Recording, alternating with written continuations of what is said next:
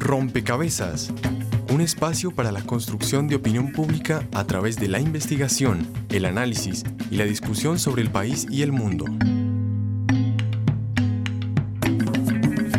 Rompecabezas, muchas voces, otras formas de vernos.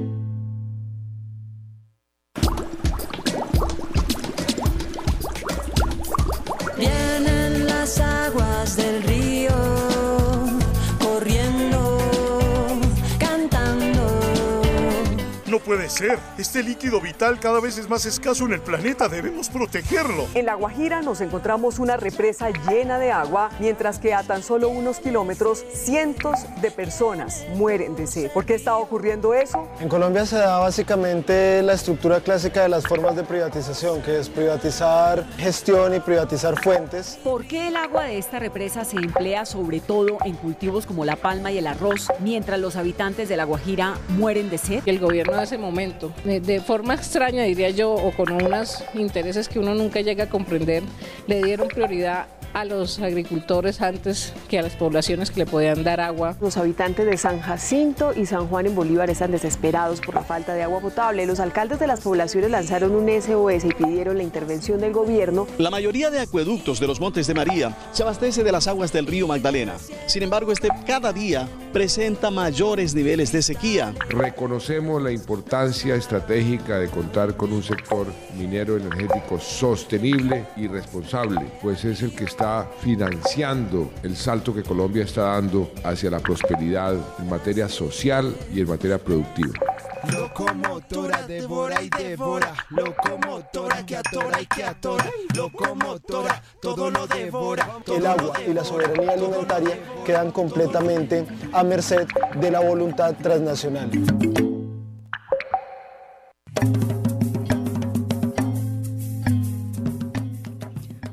Saludo a todos los oyentes, a todas las personas que se conectan y sintonizan a esta hora. Rompecabezas, muchas voces, otras formas de vernos.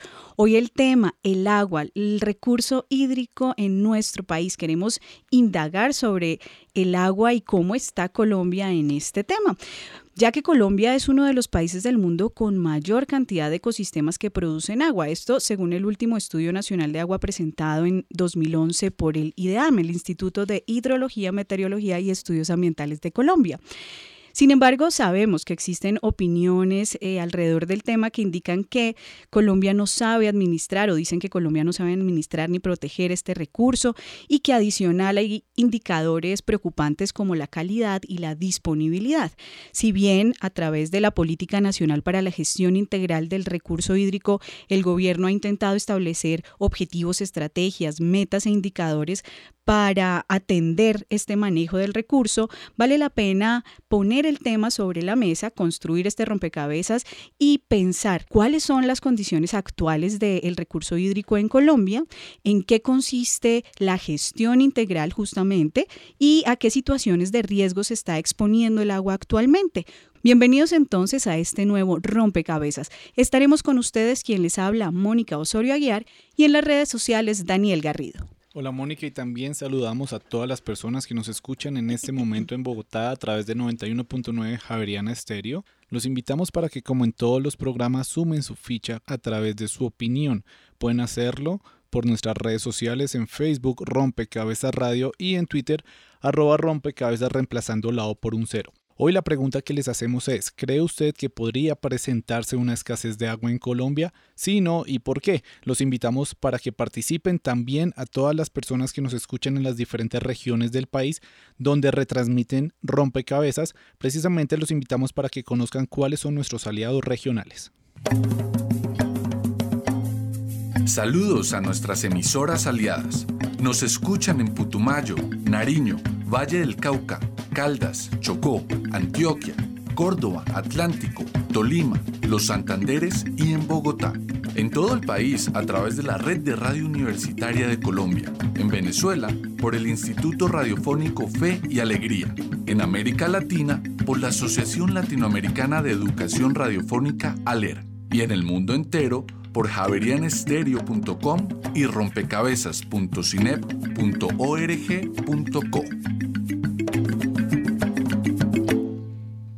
y además de las fichas que ponen las regiones, que ponen los ciudadanos a través de las redes sociales, están con nosotros los expertos, los invitados que siempre nos ayudan a poner esas fichas, a aclarar los temas.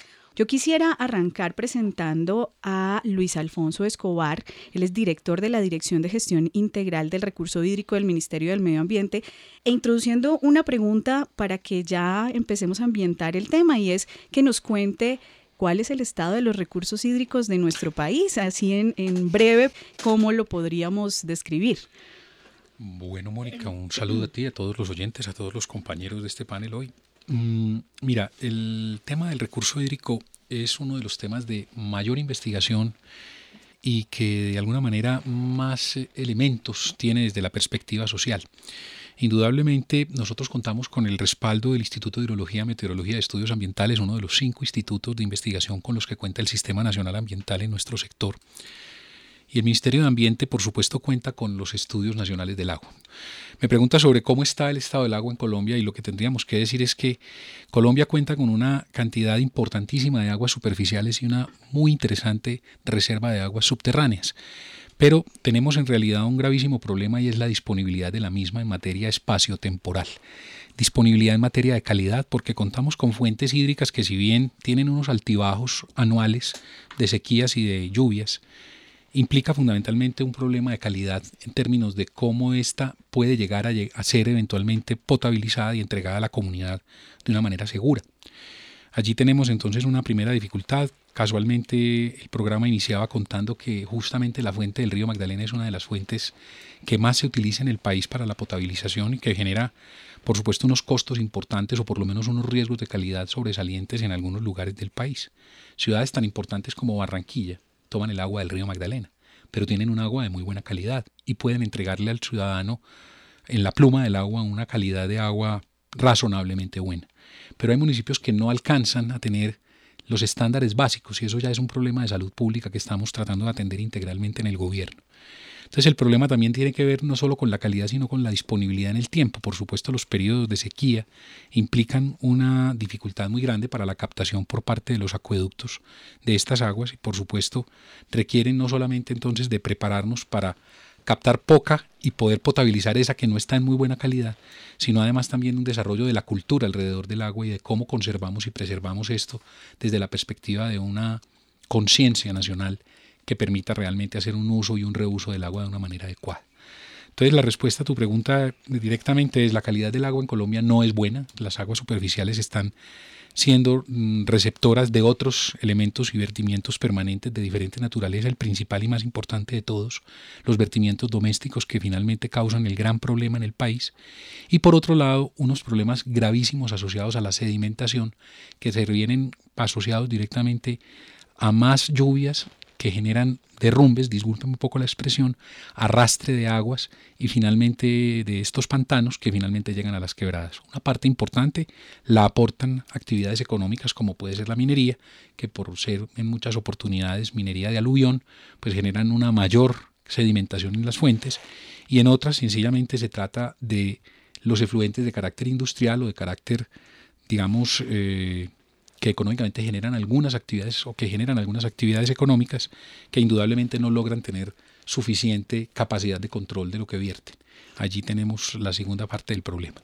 Usted señalaba en su intervención que efectivamente había un tema cultural también ahí, de la relación que existe entre a lo mejor la sociedad con el agua.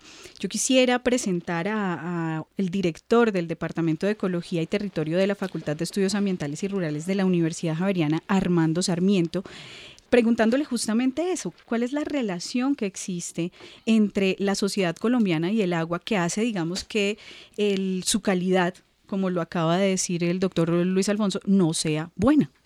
El, doctor Luis Alfonso hizo una, una, muy buena radiografía de la situación eh, y probablemente del problema más grave que enfrentamos en Colombia por la calidad del agua, que la, la situación estaba simplemente porque no hemos sido capaces de implementar eh, los mecanismos, los instrumentos y la tecnología necesaria para eh, recuperar la calidad del agua en todas nuestras ciudades después de que es usada en todas las actividades económicas, desde las más sencillas como bajar la llave del sanitario que hacemos todas las personas varias veces al día y eh, considerando, él lo dijo, este, la cuenca del río Magdalena tiene la mayor, mayor presión, en esta cuenca probablemente se asienta algo así como el 80% de la población colombiana, entonces imaginemos lo que implica 30 millones de personas bajando el sanitario todos los días sin los sistemas adecuados de tratamiento. Y es el, es el, el, reto más grande que enfrenta este país, sin lugar a dudas. Y si tomamos como ejemplo la ciudad de Bogotá, la ciudad más grande, la ciudad capital,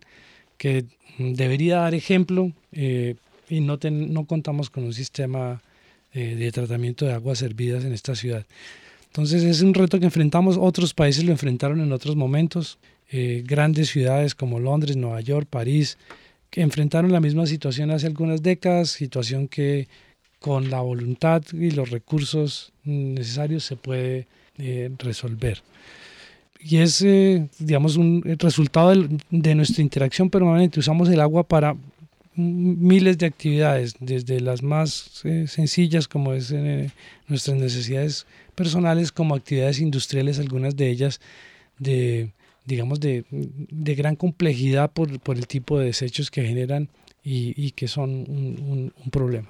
Si el reto es de tecnología, de innovación, eh, Alberto Valencia, gerente nacional de ACODA, la Asociación Colombiana de Ingeniería Sanitaria y Ambiental, quien también nos acompaña, podría darnos algunas pistas sobre qué está pasando en el mundo alrededor del mismo tema, es decir, cómo se está resolviendo este tema sanitario para mejorar la calidad del agua y qué podríamos hacer en nuestro país.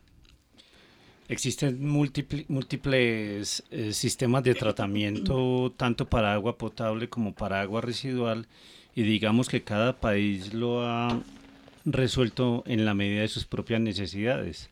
Tenemos un país como Israel donde casi que capturan cada gota de agua y la consideran un tesoro, a países como el nuestro, donde en medio del agua nos estamos inundando y ni siquiera sabemos qué hacer con ella más que un asunto de tecnología, es un asunto de definir unas políticas y unos planes a largo plazo que permitan orientar y darle prioridades a, cada una de las cuencas y de los sistemas en los que estamos. Eh, refiriéndome a los dos panelistas que nos acompañan y para darle una dimensión del problema, Cerca del 80%, como se mencionaba, mm, de la población en Colombia vive en la macrocuenca Magdalena, Cauca y Caribe. Pero esa, esa macrocuenca, digámosle así, solamente cuenta con el 21% de la disponibilidad de agua en el país. Entonces, con la población asentada principalmente allí, y una disponibilidad limitada, más los problemas climáticos que estamos enfrentando, estas cuencas ven disminuidas eh, su disponibilidad de agua en los periodos de verano en más de un 50%. Y si a eso le sumamos que esos efectos climáticos generan unas avenidas torrenciales que mencionaba el doctor Luis Alfonso, pues entonces vamos a tener una combinación de agua contaminada por diversos factores naturales y contaminada por agua residual estamos en una situación vergonzosa ante países que sin agua son capaces de, manejarla eficientemente. Mónica, quisiera hacer una, una anotación adicional a la que hace el doctor Alberto Valencia y es que adicionalmente tenemos un problema y es que hay, hay una, una gran proliferación de actividades al margen de, digamos, de las instituciones, al margen de la ley.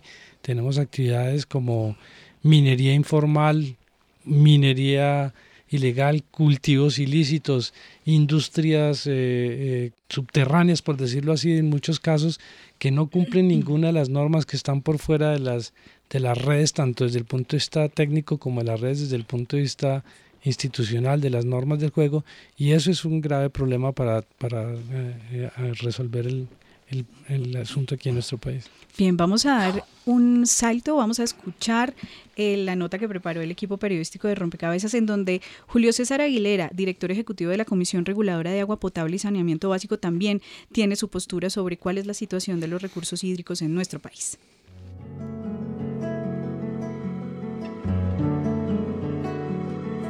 En Colombia, desde el 2010, existe la Política Nacional para la Gestión Integral del Recurso Hídrico que, según información disponible, busca garantizar la sostenibilidad del recurso hídrico en el país, teniendo en cuenta el ordenamiento y uso del territorio y la conservación de los ecosistemas que regulan la oferta hídrica, siendo el agua fundamental en el desarrollo económico y el bienestar social. Es importante reconocer cuál es su uso y el impacto en la sociedad. En general podemos decir que eh, Colombia, si bien es cierto que hasta hace algunos años era una potencia hídrica en, en, en cuanto a oferta, a oferta de recurso hídrico, hemos venido bajando eh, y ese, esa, ese bajonazo pues es un anuncio de que algo está pasando. Habla Julio César Aguilera, director ejecutivo de la Comisión de Regulación de Agua Potable. Los problemas asociados a eh, las fuentes hídricas están enmarcados dentro hay que verlo desde una óptica integral. En primer lugar, eh, el mayor consumidor de agua en este país es el sector agrícola, más o menos a un 64 eh, por ciento del agua que se consume, entendiéndola como el recurso que sale de la naturaleza, más o menos entre un 60 y un 64 por ciento está siendo consumido por el sector agrícola, sector pecuario. Eh, después sigue pues el consumo eh, para acueducto y alcantarillado, es decir, el consumo que nos, eh, perdón, para acueducto, que es el consumo que eh, pues que nosotros conocemos cuando abrimos nuestra llave.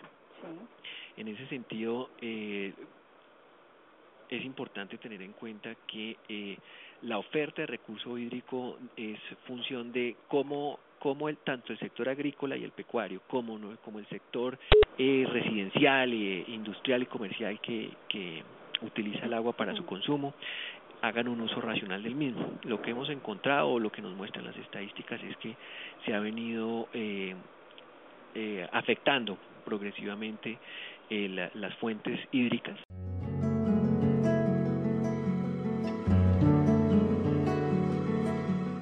La conservación del agua es una tarea de todos. Es por eso que la ciudadanía debe ser consciente del uso que hace del recurso y participar del diseño, implementación y control de las políticas alrededor de la gestión del agua. Por su lado, el Estado debe garantizar su conservación, calidad y disponibilidad, pues el agua es ante todo un derecho y un bien público. ¿Qué hacer entonces para enfrentar los problemas alrededor de los recursos hídricos en Colombia? Eh, esto tiene varias aristas. El problema, de, el problema de la oferta del recurso hídrico tiene varias aristas. Una, una arista que, que es cultural, eh, que es, eh, eh, de, llamémosla de cultura ciudadana, que versa alrededor de todos los temas que tienen que que tiene que manejar una persona como consumidor del recurso y todo lo que uno puede hacer para eh, generar un, un, uso más óptimo del recurso. Ese es un primer tema de cultura, de capacitación, de campañas ciudadanas invitando al, al, al, al uso más racional del agua. Eh, eh, esa es una primera arista. La otra arista tiene que ver con un tema de, de del recurso, cómo se, cómo se gestiona el recurso como tal. Entonces, en ese caso tenemos eh, una serie de demandantes del recurso hídrico que no solamente son los, las empresas de acueductos, sino como, como les decía al principio, el sector agropecuario. Entonces acá eh, lo, lo importante es darse cuenta que para un manejo integral, para un manejo óptimo del recurso, se requiere afectar eh, o, o, atacar eh, las diferentes aristas. Voy caminando. Nota realizada con el apoyo del equipo de comunicaciones del CINEP, Programa por la Paz, María Alejandra Duarte y Daniel Arias.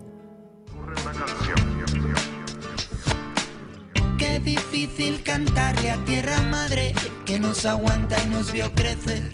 Y a los padres de tus padres y a tus hijos los que vendrán después. Si la miras como a tu mamá, quizás nos cambie la mirada y actuemos como el que defiende a los suyos. Bien, el doctor Julio César Aguilera señalaba que era necesaria una óptica integral para la gestión del agua y la misma política nacional habla de eso, de la gestión integral del agua.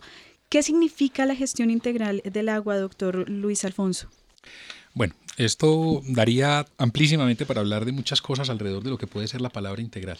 La política se centró en una idea para poder definir un poco el concepto de integral. Profesor, en esto yo creo que nos entendemos en la Universidad Javeriana, porque la política se centra en el concepto del ciclo del agua, del ciclo hidrológico.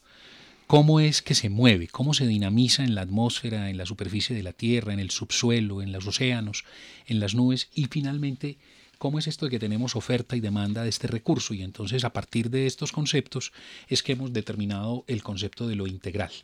Lo integral tiene que ver con la capacidad que tenemos de sostenimiento en términos naturales de lo que podríamos denominar la regulación del recurso hídrico. No la producción, que tradicionalmente hemos utilizado para decir que hay fábricas de agua que se produce agua. El agua es constante en el planeta. No tenemos agua extraterrestre. Tenemos diferentes formas de llegar a ella y de poderla utilizar y solo un porcentaje mínimo menos del 1% de toda el agua que existe en el planeta es dulce y finalmente pues mucha de ella, cerca del 90% de toda esa agua es subterránea. Entonces, las magnitudes del tema del agua y la gestión integral tienen que ver desde la perspectiva de cómo manejamos ese ciclo, de cómo aseguramos que su regulación funciona, de cómo a partir de tener capacidad forestal para retener el agua cuando ella llueve y de sostenerla en la superficie o de que en las primeras capas pueda ser utilizada, nos permite entonces asegurar un ciclo adecuado, un ciclo sano. Ciclos que entre más alta caiga el agua, pues más distribución tiene a medida que se distribuye o mejor a medida que va bajando desde las montañas. Entonces el páramo se constituye en un regulador esencial, las mismas cuencas en términos del hilo de sus aguas y de todo lo que llamamos las zonas de retiro y protección. Ahí hacemos una primera etapa de lo que llamaríamos la gestión integral. Conservar el recurso es conservar la protección forestal o las coberturas que permiten que haya esa regulación. Pero por otro lado, entendemos cómo consumimos esa agua y cómo distribuimos esa agua en diferentes compartimientos, compartimientos que llamaríamos domésticos, la que utilizamos cada uno de los ciudadanos para nuestras necesidades, pero también la que necesita el agricultor, la que necesita el industrial, la que se necesita para efectos básicamente del mantenimiento, digamos, de una economía que se fundamenta en todos los casos en el recurso hídrico. No hay una economía que no dependa del agua.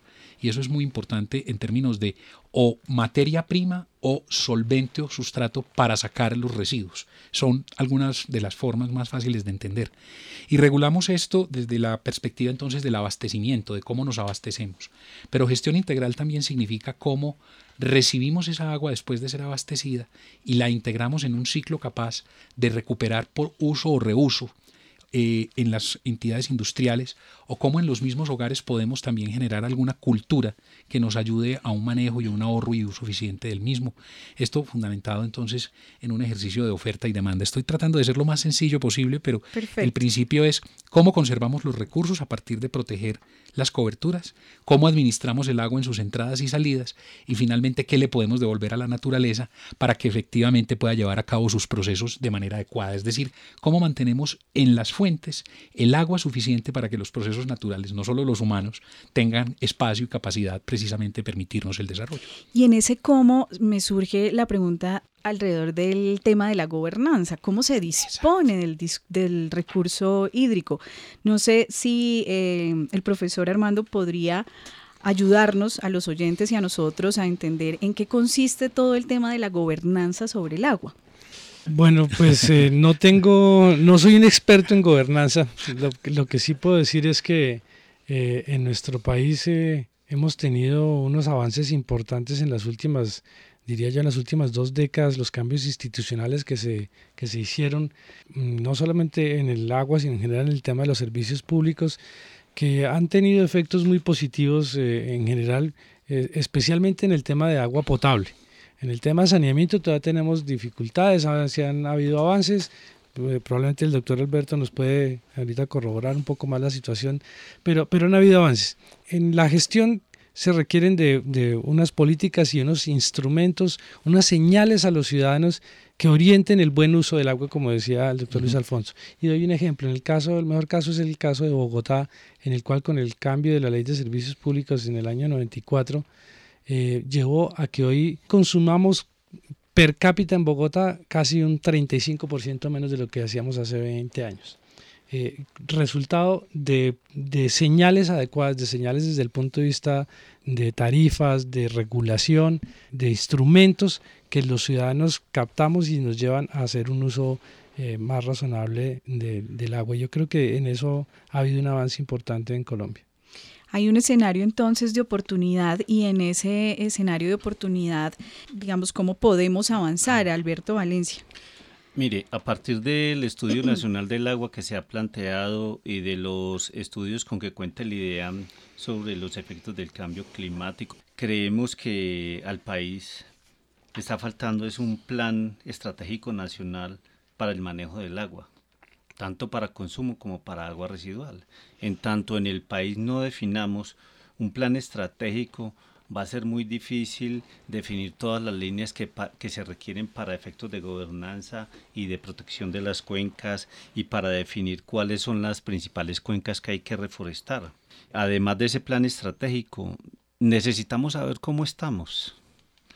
A pesar de que tenemos datos, están muy dispersos en las instituciones pero realmente un inventario sanitario nacional que reconozca la diversidad de las zonas rurales y el estado en las zonas urbanas no se hace hace más de 10 años. Y entonces, ¿cómo vamos a definir unas políticas y unas estrategias y cómo vamos a avanzar hacia la gobernanza, si, si no tenemos esos elementos?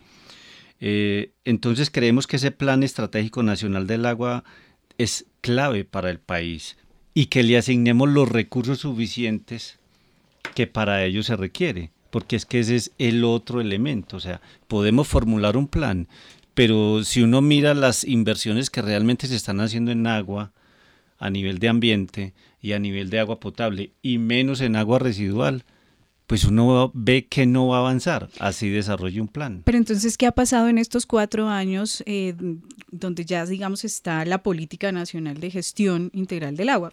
¿Qué ha pasado ahí, doctor? Y todos miran al ministerio y tiene la razón. Bueno, yo diría que, que, recayendo precisamente sobre el contexto de la gobernanza, la política es el instrumento matriz de la gobernanza, entendiendo la gobernanza como esa capacidad que tenemos de ordenar las cosas y de ponerlas en su justa medida y que la gente pueda participar y tomar decisiones alrededor de aquello que le es de interés e importancia. En, rigor a nuestra constitución, eso sería entonces un ejercicio de gobernanza.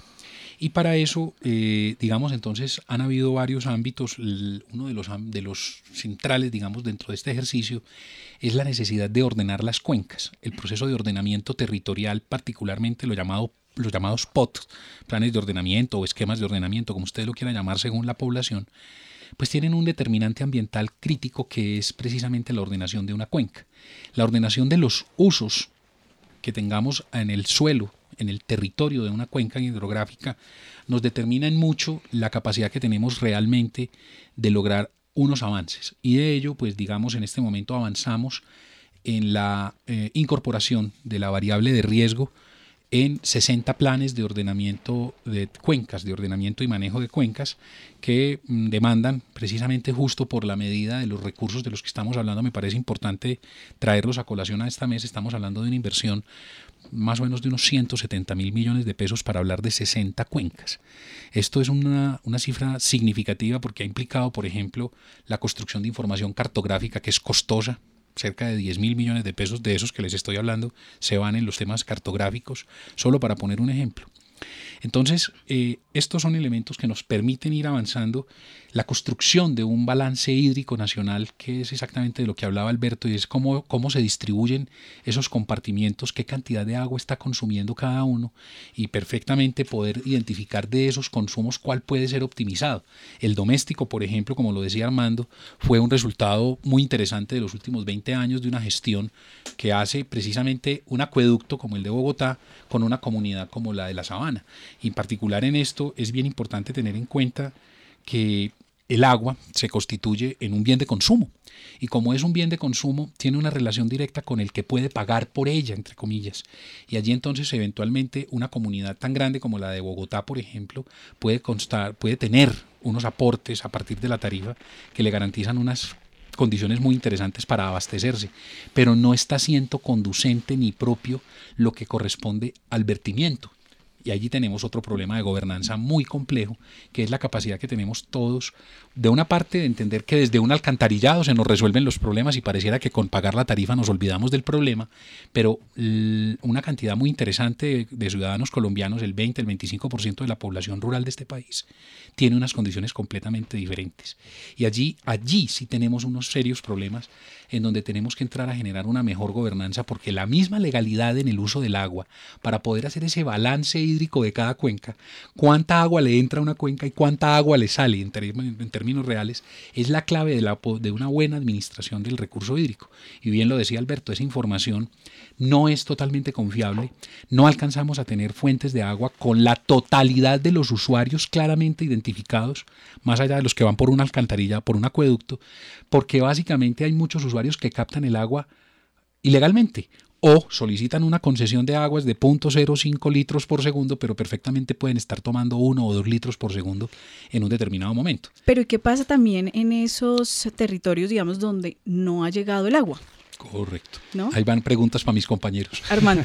no, mira, hay un problema, lo decía el doctor Luis Alfonso, en las zonas rurales. Y hay que decir algo que es muy importante que se aplica para el caso del agua y para muchos otros tipos de servicios, tanto públicos como privados, y es que en, en la prestación de servicios como el agua hay economías de escala. ¿Qué quiero decir con esto?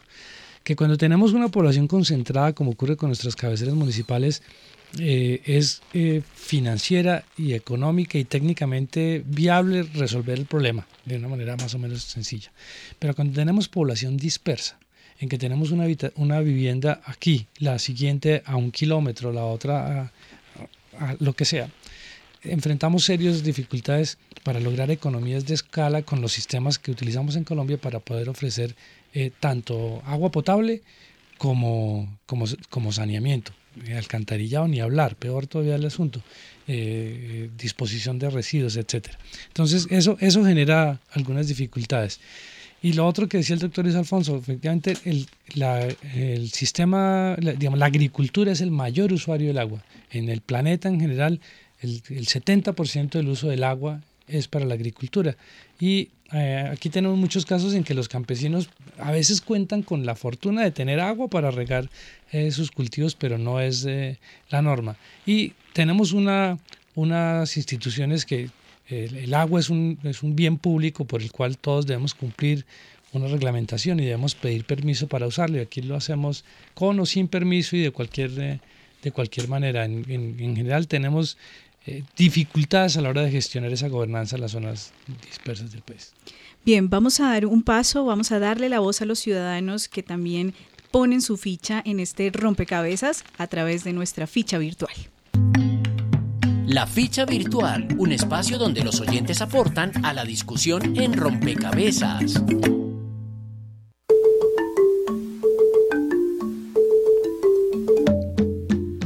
Iniciando el programa le preguntábamos a nuestros oyentes que si creían que podría presentarse una escasez de agua en Colombia y por qué.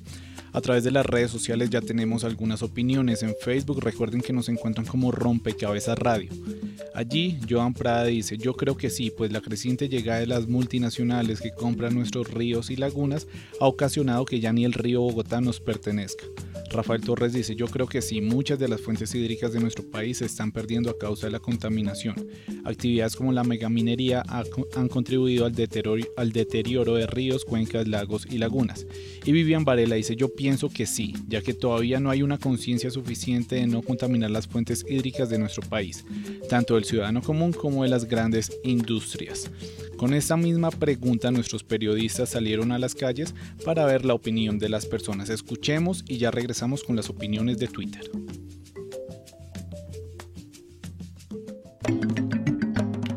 La ficha de los ciudadanos y las ciudadanas.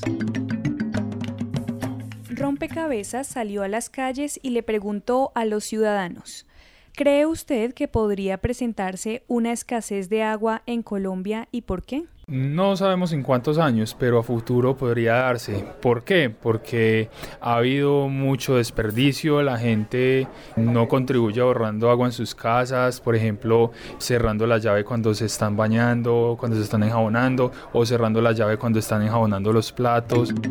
Pienso que sí, porque nosotros no cuidamos este recurso que es tan importante y lo desperdiciamos mucho. No tenemos esa conciencia de ahorro por la ola de calor que estamos llevando. Segundo, la poca conciencia de la gente en la administración del recurso, tanto así que hay hasta multas quien consuma más de ciertos metros de agua según el estrato y según la localidad. Entonces yo creo que sí es probable, porque ya pasó eso alguna vez en el año 92. Digamos, ahorita no se ve mucho esa problemática, pero en el tiempo se va a ver, porque nosotros ahorita estamos desperdiciando mucho ese recurso si no nos concientizamos de cuidarlo, de conservarlo y a su vez si el mismo Estado no hace por mantener las hidroeléctricas y cuando hay agua lluvias y recolectarlas, darle los tratamientos adecuados, pues obviamente que nos va a hacer falta no se han llevado unas políticas públicas bien implementadas al cuidado de los ríos y de los humedales. Además, eh, las empresas privadas no hacen un buen uso de una responsabilidad social ambiental para el manejo de residuos sólidos y líquidos que estos presenten. A pesar de que Colombia es un país muy rico naturalmente, también tiende mucho a dar los recursos a otros países y eso creo que puede ser algo que puede afectar en un largo plazo muchas de las reservas que se tienen en el país se están apropiando de esta, del agua de manera ilegal. Digamos, en La Guajira ya se está viendo este proceso, 5.000 niños muertos indígenas. Es una cuestión casi que inevitable porque el agua es un recurso no renovable. Además tenga en cuenta, entre otras cosas, los fenómenos del niño, el calentamiento global. O sea, hay una serie de factores que pueden contribuir a la escasez del agua. Este sondeo fue realizado por Giselle Martín, con la colaboración de la emisora Frecuencia U de la Universidad de Medellín. Y con más opiniones de redes sociales en Twitter, arroba el señor Antonio nos dice, ¿cómo va a encaminar la economía nacional de extracción de recursos naturales? Sí. Arroba César Serpa nos dice, en nuestro país podríamos sufrir de una escasez de agua dulce por cuenta de la minería depredadora y de la destrucción de humedales. Arroba Paul dice, sí, las licencias express de Minambiente abren puertas a exploración minera indiscriminada que es disruptiva de aguas subterráneas. Arroba Plopcol Vuelve a decir, es triste se encuentre o no petróleo si altera aguas subterráneas que mantienen aguas superficiales como ríos o acuíferos. Y finalmente arroba paula1297 dice, no creo, Colombia tiene demasiada riqueza hídrica, puede que haya inequidad, pero no significa que no haya agua. Y numeral optimismo, dice Paula. Entonces, finalmente quisiera preguntarle a la mesa esta misma pregunta que le hacíamos a los ciudadanos y centrándonos principalmente en una de las preocupaciones que reflejaba las, las personas que opinaron y era la, minería extractiva, era eh, la extracción de recursos naturales. ¿Sienten ustedes que estas prácticas en nuestro país van a tener que ver con una escasez de agua en el caso de que exista alguna? Armando. Bueno, yo, yo quisiera comenzar diciendo algo que, algo que resaltó Luis Alfonso y es, a, nosotros nos falta un poco que los ciudadanos conozcan eh, con mayor profundidad, debe ser parte de la educación eh, obligatoria, cómo funciona el ciclo del agua, porque a veces yo creo que hay muchos mitos acerca de lo que realmente está pasando eh, con el agua y la gente no logra comprender dónde están los problemas más graves. El primero que hay que decir es que, como le dijo Luis Alfonso, el agua no se acaba. El agua nunca se va a acabar en el planeta. uno no puede decir que el agua se acaba. Lo que se altera es su distribución temporal y espacial por distintas razones, en algunos casos por calidad. ¿sí? Insisto, el problema más grave que tenemos en Colombia es la calidad de las aguas que utilizamos en nuestros grandes centros urbanos y que afecta de ahí para abajo. Ustedes imagínense lo que puede, lo que implica para todos los habitantes que están aguas abajo del río Bogotá, eh, que están afectados porque nosotros la, la volvemos nada, para decirlo decentemente. Y, y, las personas no, no, pierden el derecho a acceder a esa agua simplemente porque es, eh, no es utilizable para casi que para ningún tipo de actividad efectivamente en la minería, pues en la minería hay, siempre se generan eh, mitos y demás y hay preocupación porque la minería tiene una estrecha relación con el agua. Cualquier persona que haga un hueco en la tierra se llena de agua. Y cuando uno extrae un mineral, pues eh, se utiliza agua de distintas maneras. Uno de, de los efectos que tiene a veces en la minería es que eh, cuando extraemos minerales a ciertas profundidades, extraemos agua que naturalmente está contaminada, entre comillas, tiene unas características alteradas dependiendo del tipo de roca por donde pasó. Eh, y aquí se asocian normalmente los, los temores más con la minería de oro y con gran minería de oro. Lo primero que hay que decir es que en Colombia eso no existe. Han intentado eh, un par de proyectos, pero ninguno ha sido exitoso. Lo más grave es que no le ponemos cuidado a la minería informal y legal, que es la que está causando la tragedia más grande en términos de contaminación con metales pesados en este país. Y no son las multinacionales, son la gran cantidad de pequeños mineros, algunos sin mala intención, algunos ilegales, unos informales, le podemos dar todos los adjetivos que ustedes quieran. Esa es, esa es la minería peligrosa en Colombia, no la, la, no la gran minería que realmente no existe. Sin embargo, eh, nosotros hablamos con algunas, eh, algunos colectivos ciudadanos que podrían estar eh, muy en contra de lo que usted está diciendo porque señalan la gran minería como una de las... Mira, Mónica, ese es, un, ese es un gran mito. ¿Cuál es la gran minería en Colombia? En, la gran minería en Colombia tenemos una serie de proyectos que es la minería de carbón en La Guajira y el Cesar. Que es, gran es, uno de los, es uno de los casos que se expone. Eso es, eso es gran minería. De resto no existe gran minería en Colombia. Pues le propongo, profesor Armando, y le propongo a la mesa, escuchemos esta nota para que podamos conversar sobre estos dos casos, estas dos iniciativas ciudadanas que están eh, trabajando por el cuidado del agua en sus territorios. El peligro en el que se encuentran muchos de los ríos en Colombia ha sido uno de los motivos por el que las agrupaciones ciudadanas se han organizado en pro del cuidado de los recursos hídricos en nuestro país. A raíz de unos recorridos que se hicieron por, la, por el páramo de Santurbán y logramos detectar eh, la presencia de unas multinacionales mineras en esa área. José Ángel Mejía Hernández, Comité para la Defensa del Agua del Páramo de Santurbán.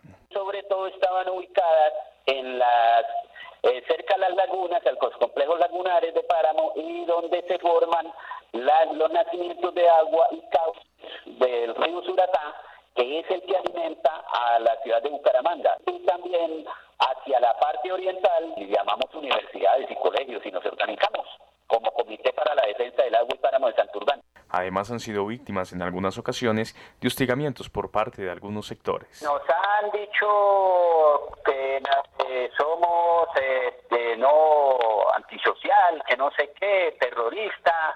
Eh, por lo menos por una parte de la, en una prensa ahí local nos sacaron de que éramos ecoterroristas, porque estamos diciendo que, que esto iba a traer de pronto problemas graves ambientales para, no, para la ciudad de Bucaramanga debido a que se podían venir avalanchas y podía haber una contaminación grave de agua donde eh, Dios no quisiera, pero que, que las, algunas personas salieran perjudicadas. Y nos dicen que somos opositores al desarrollo. José Ángel se refiere a las multinacionales y al gobierno. O sea, las multinacionales es que, eh, es que prácticamente ellas, ellas lo que tienen es eh, una misión, digamos así, por sacar todos los minerales que existen en esas altas montañas, como oro, plata, eh, cobre, bueno, y otra, quién sabe cuántos más, eh, minerales y, y metales preciosos que existen en esas montañas.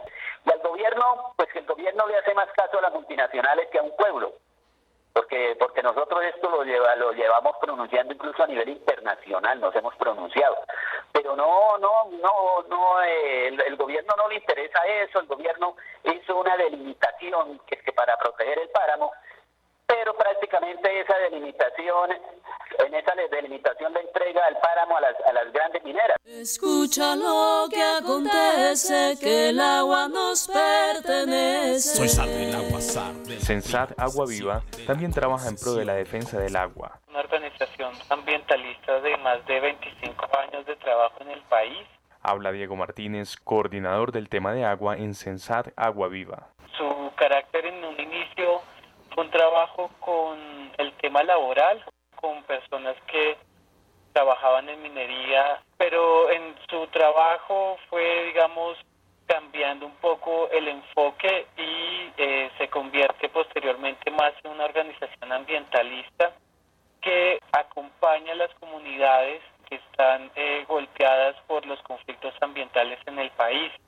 Sensat Agua Viva también lucha por el agua en La Guajira. La empresa El Cerrejón, dentro del marco de las nuevas áreas mineras han planteado la desviación del arroyo Bruno. El arroyo Bruno es una microcuenca, es quizás la microcuenca eh, más importante que le da sus aguas al río Ranchería, que el río Ranchería es el principal río de la Guajira. Entonces, sin duda estas luchas por el agua a nivel nacional, también desde Sensat nos ha hecho pensar la eh, y proponer un poco y observar la posibilidad de construir un movimiento nacional por el agua que consideramos que en el marco de una política eh, extractivista, tanto minera, petrolera y de construcción de represas, sería importante que desde los movimientos sociales y ambientales del país podamos articularnos para defender eh, las aguas. Mi business es vender agua potable a industriales, lucro con tarifas altas en zonas residenciales. Informa para Rompecabezas Juan Sebastián Ortiz sal de mi canilla, quiero que me hagas cosquillas siempre. Bueno, ahí teníamos dos iniciativas ciudadanas que, reconociendo el ciclo del agua y un poco lo que hablábamos de la gestión integral, ¿no? la, la conservación de los, de los ambientes, de los contextos, la distribución y la recuperación, eh, cada una, digamos, está pensándose en, en ese ciclo. Eh, desde el páramo de Santurbán, digamos, pensando en esos ambientes que conservan, que reservan el recurso hídrico, eh, y ya más em, sensata hablando del uso que se hace para cierta economía o para cierta actividad económica yo preguntaría más a la mesa es qué tanto hay se puede articular ese desarrollo porque tenemos que pensar en que ok hay que hay que trabajar por un desarrollo, pero un desarrollo sostenible. ¿Qué tanto se puede articular ese cuidado, esa gestión del recurso hídrico mm. con ese uso del recurso? Bueno, yo me atrevo aquí a decir que hay varios ámbitos en esto. O sea, lo primero es que quienes hicieron la intervención, mm, muy probablemente con justificadas razones y con el proceso precisamente de campo que muchos de ellos han referido, algunos de ellos han referido, pues tienen una lectura real, digamos, desde su perspectiva de lo que está sucediendo. Desde la perspectiva del Ministerio, lo que pudimos hacer fue una delimitación del páramo que fuera lo más equilibrada posible en función o que garantizara la función reguladora del páramo, permitiera unas actividades económicas de la población, por ejemplo, de California, de la gente de Suratá, y finalmente nos garantizara a los ciudadanos de Bucaramanga un abastecimiento permanente de agua. Esos fueron los elementos que tratamos de equilibrar en esa decisión y simplemente pues precisamente por trabajar en este ministerio pues me corresponde darle una respuesta al ciudadano en ese sentido. Por supuesto, no todo el mundo queda contento con una decisión de esta naturaleza, entre otras no quedaron nada contentas las mineras, valga decirlo. Eso es uno de los asuntos pues, a tener en cuenta en este ejercicio. Pero es muy probable que la actividad minera en el espacio que quedó, digamos, disponible para llevarlo a cabo, pueda llevar a cabo sus tareas. Y tiene que llevarlo a cabo con unas condiciones muy, muy estrictas y supremamente reguladas, y es lo que hace la diferencia entre una minería legal, llámese del tamaño que sea, y el minero ilegal. El minero finalmente legal está metido en el problema más grande del mundo porque tiene que cumplirle la autoridad al pie de la letra todo aquello que le ordenó, so pena de que le cierren su negocio. Pero creo que hay otras verdades que están allí ocultas y que me parece que vale la pena retraer, porque ahora hicimos una referencia sobre el tema, por ejemplo, del campesinado y en general de quien usa nuestro territorio rural para efecto de la producción básica, del sostenimiento de su familia. Y allí encontramos otra, otra forma de organización y de gobernanza que me parece que es muy importante resaltar, porque son las principales formas de adaptación a un cambio climático que nos quite agua, que nos reste agua en términos de su disponibilidad. Y ahí está, por ejemplo, que Colombia tiene una red de acueductos eh, veredales y multiveredales supremamente grande y son unas formas de organización sobresalientes en el territorio. Es, vale la pena tenerlas en cuenta porque justamente en este, en este esquema en el que nosotros nos debemos mover, estamos buscando es cómo verdaderamente podemos garantizar que la sociedad organizada, cuando tiene que utilizar los recursos hídricos que se encuentran no dentro de un acueducto grande de los que ya hemos mencionado, sino justamente donde tiene que tratar de por lo menos llevar o proveer a la ciudadanía de agua limpia, ni siquiera hablemos de agua potable, limpia. Y en esa condición, esos acueductos, más de 3.600 acueductos, Alberto de pronto me da un dato más exacto, podríamos decir cuántos acueductos hay y lo que significan en materia organizativa, porque cada uno de los que recibe el servicio de ese acueducto es un socio del acueducto, un copropietario de ese acueducto. Y es un tema de distribución social de la riqueza muy valiosa que el país tiene que reconocer en estos ejercicios. Pero también hay que decir que la mayoría de estos usuarios han entrado en una curva en los últimos 20 años, por ejemplo, de generar un saneamiento básico para sus propias pequeñas fuentes. En este sentido, el pozo séptico hoy está de moda. O sea, hoy un campesino trata de poner un, pozo séptico. ¿Qué hemos encontrado? Alberto y yo compartimos un espacio hace unos años en un consejo directivo de una corporación autónoma y una de nuestras discusiones era no tanto cuántos pozos sépticos habían en el territorio, casi que todo el mundo que tiene una, una, concesión de aguas tiene un vertimiento. Aquí el tema con el pozo séptico es que cuántos pozos están en mantenimiento, es decir, a cuántos les hemos podido sacar las materias que tienen adentro que generan otro poquito de contaminación y cuántos se renuevan para poder seguir prestando su función de remoción de, la, de las aguas sucias. En este orden de ideas hay muchísimos y eso nos da una ventaja enorme alrededor de lo que hablábamos al principio eso nos deja ver que efectivamente hay iniciativas desde las regiones y tenemos en la línea telefónica, nos comunicamos con Ramón Leal, él es director ejecutivo de Azucar, la Asociación Nacional de Corporaciones Autónomas Regionales. ¿Quién más que él que nos cuente un poco cuál es ese papel de las regiones en esa gestión del recurso hídrico, cómo se está desarrollando, pero también qué limitaciones se han encontrado sobre todo en esa gestión? Eh, muchas gracias Mónica y un saludo especial a los compañeros de la mesa y a Luis Alfonso, Alberto y Armando que sé que son las tres personas que están interactuando. Eh, un poco en la línea que se venía hablando, eh, quería simplemente comentar que de las corporaciones, pues con el mismo ministerio, casualmente con la dirección de recurso hídrico, se está trabajando en este momento en un proceso que casualmente busca la participación activa no solo de la comunidad, sino también de los todos los actores que están sobre el territorio que denominamos como cuenca hidrográfica, definiendo casualmente el tema de la cuenca como ese eh, territorio en el cual se debe hacer el ordenamiento del recurso hídrico a través de los planes de ordenamiento y manejo de cuencas hidrográficas. Ese es un proceso que en el cual eh, pues eh, hay una nueva visión, digamos, del tema del, manejo del agua, de la administración del recurso hídrico alrededor de la ordenación del territorio.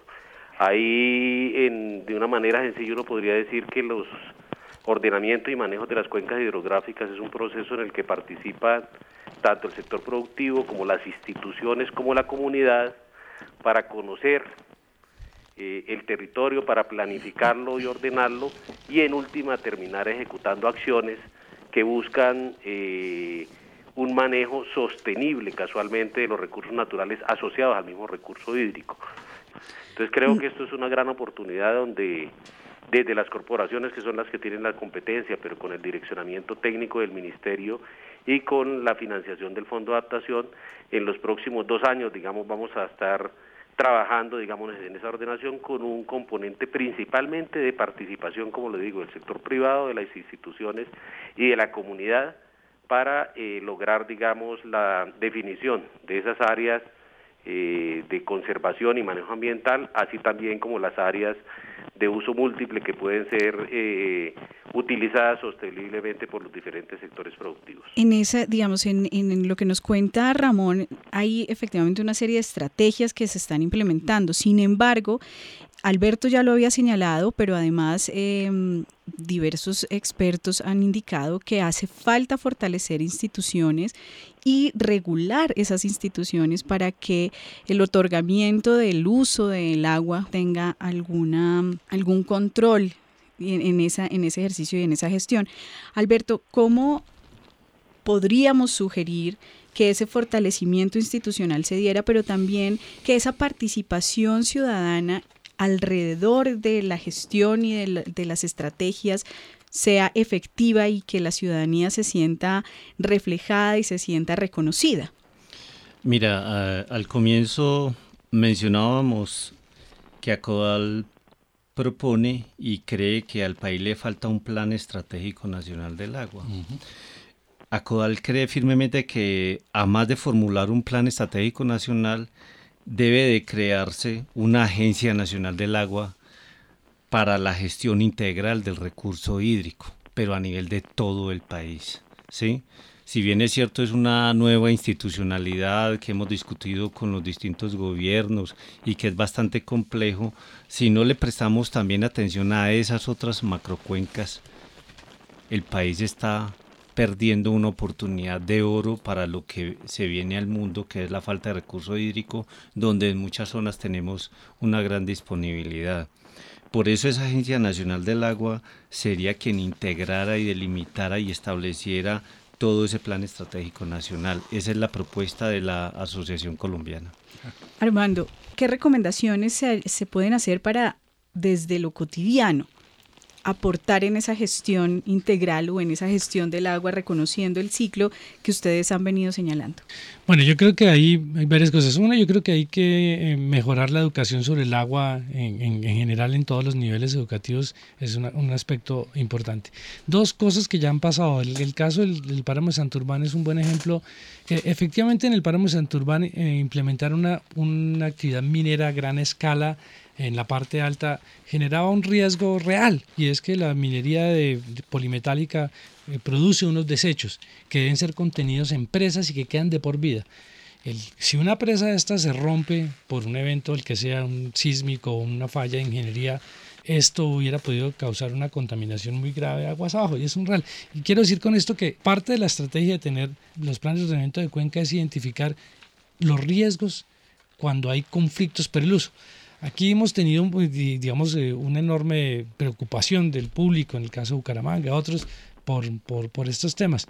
Cuando uno mira en otros países donde hay gran minería, uno se encuentra en general, por ejemplo, en el caso de Sudáfrica o en el caso de, de, Australia o de Chile, y es que estos proyectos mineros surgieron donde no había gente. Entonces son proyectos lejos de las grandes ciudades donde no se generan las preocupaciones y los conflictos que se generan en Colombia porque tenemos muchas actividades concentradas en en cuencas y que las unas pueden, si no poner en riesgo, por lo menos causar preocupación. Entonces, aquí la, el énfasis que se está haciendo hoy en día en los planes de ordenamiento de cuencas es identificar los riesgos, eh, no solamente por inundaciones, sino los riesgos derivados de conflictos del uso eh, que pueden eh, poner en peligro a una población. Entonces, la participación ciudadana, pero la participación ciudadana con argumentos sólidos desde el punto de vista técnico, con muy buena información, es lo que necesitamos. Bueno, el tiempo se nos agota, pero quiero, por supuesto, dar las gracias a todos los invitados, a quienes participaron, a quienes estuvieron también a través de las redes sociales, a todos los oyentes. Gracias al doctor Luis Alfonso Escobar de la Dirección de Gestión Integral del Recurso Hídrico del Ministerio del Medio Ambiente, Armando Sarmiento, director del Departamento de Ecología y Territorio de la Facultad de Estudios Ambientales y Rurales de la Universidad Javeriana, Alberto Valencia, gerente nacional de ACODA, la Asociación Colombiana en Ingeniería Sanitaria y Ambiental, y a Ramón Leal, que nos comunicamos con él a través de la línea telefónica. Él es director ejecutivo de ASOCAR, Asociación de las Corporaciones Autónomas Regionales. Gracias a todos ustedes por estar con nosotros, por ayudarnos a construir este rompecabezas y a todos los oyentes estaremos con ustedes en una próxima emisión. Quien les habla, Mónica Osorio Aguiar, y en las redes sociales, Daniel Garrido.